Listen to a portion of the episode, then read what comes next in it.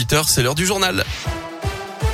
Et c'est avec Gaëtan Barallon. Bonjour Gaëtan. Bonjour Guillaume, bonjour à tous. On débute avec vos conditions de circulation et un accident à vous signaler sur la RN 88 à hauteur de la Ricamariste à la jonction avec la Roque à l'ouest en direction de Firminy. Plusieurs véhicules sont impliqués. C'est compliqué dans le secteur. Évitez-le si possible. Et puis des ralentissements aussi sur la RN 88 dans l'autre sens en direction de saint cette fois-ci que ce soit à hauteur du Chambon-Feugerolles, de la Ricamarie, du tunnel du rond-point encore de Montplaisir. C'est compliqué également à la jonction entre la RN 88 et de la 72 dans le secteur de Saint-Jean-Bonnefond et de Terre-Noire en direction d'Andrézieux. Dans l'autre sens, sur la 72, cette fois à hauteur de la terrasse et de Méon, ça coince également. Des difficultés aussi sur la Rocade Ouest dans le secteur de Roche-la-Molière en direction du centre commercial Villars-Prudence et patience donc sur les routes.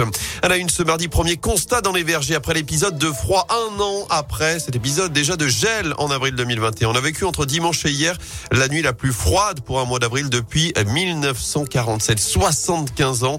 Les agriculteurs attendent désormais de savoir si le froid de nouveau sévèrement endommagé les cultures. Chez nous, c'est le cas de Michael Mazno, gérant des vergers de Bayol. Il produit des pommes, des poires, des cerises et des coins du côté de Saint-Paul-en-Jarret. Nos cultures étaient déjà bien avancées suite au mois de mars plutôt chaud avec des fruits qui commencent à se former pour les espèces les plus précoces, les abricots.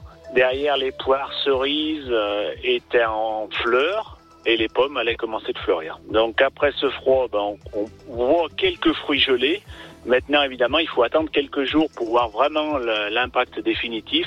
Ça va vraiment dépendre du temps dans les prochains jours euh, qui va favoriser ou non l'accroche des fruits aux arbres. Et dimanche, le Premier ministre Jean Castex a assuré que l'État serait aux côtés des agriculteurs touchés si les pertes devaient s'avérer importantes.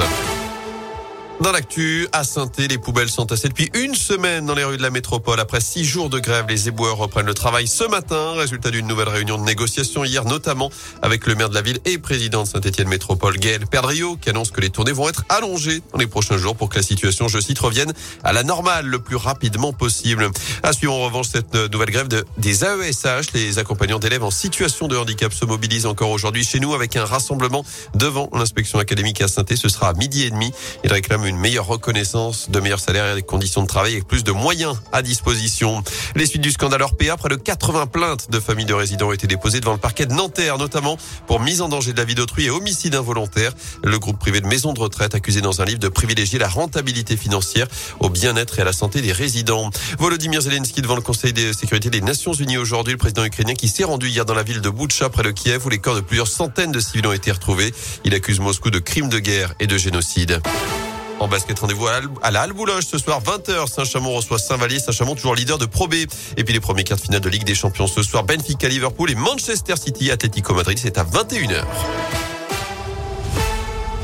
8h.